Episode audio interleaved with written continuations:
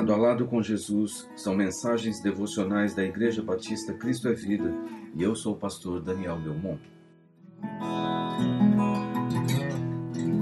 Consagração e adoração. Jesus declarou: Creia em mim, mulher.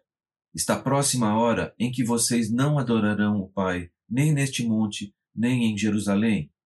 No entanto, está chegando a hora, e de fato já chegou, em que os verdadeiros adoradores adorarão o Pai em espírito e em verdade. São estes os adoradores que o Pai procura. Deus é espírito e é necessário que os seus adoradores o adorem em espírito e em verdade. Evangelho de João, capítulo 4, versículos 21, 23 e 24.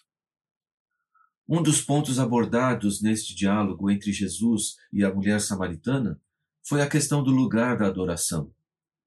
Para os samaritanos, seria o Monte Gerizim, o Monte da Bênção. Para os judeus, não seria o templo, em Jerusalém. Jesus afirma que não é neste monte nem em Jerusalém.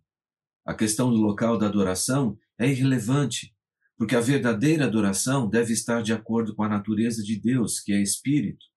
Por isso, não implica em um local, mas no coração do adorador.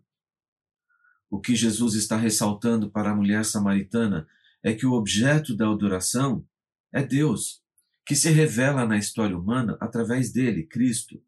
De que modo? Em espírito e em verdade. Em espírito, não na carne.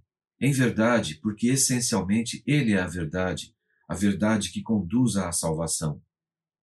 Assim, onde está o local da adoração? Está dentro de nós. Adorar a Deus em espírito e em verdade significa viver Deus ou em Deus o tempo todo. O crente terá a mente de Cristo se ele se alimentar de Cristo todos os dias em comunhão.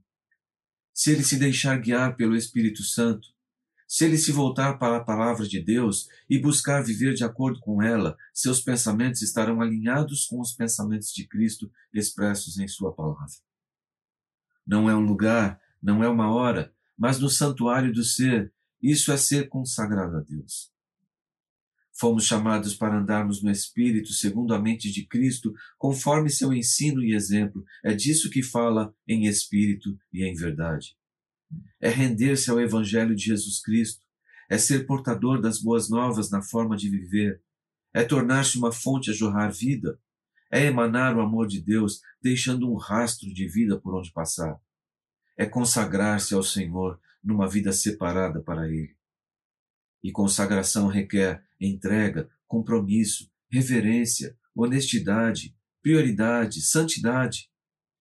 Fomos chamados para sermos santos em tudo, chamados para andarmos no Espírito, segundo a mente de Cristo, conforme seu ensino e exemplo.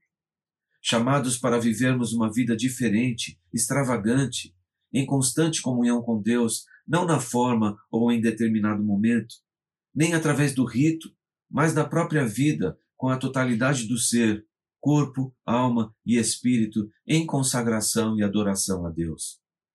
Que as palavras de Jesus à mulher samaritana encontrem lugar em nós, para que a consagração e a adoração aconteçam no coração onde habita o Espírito de Deus.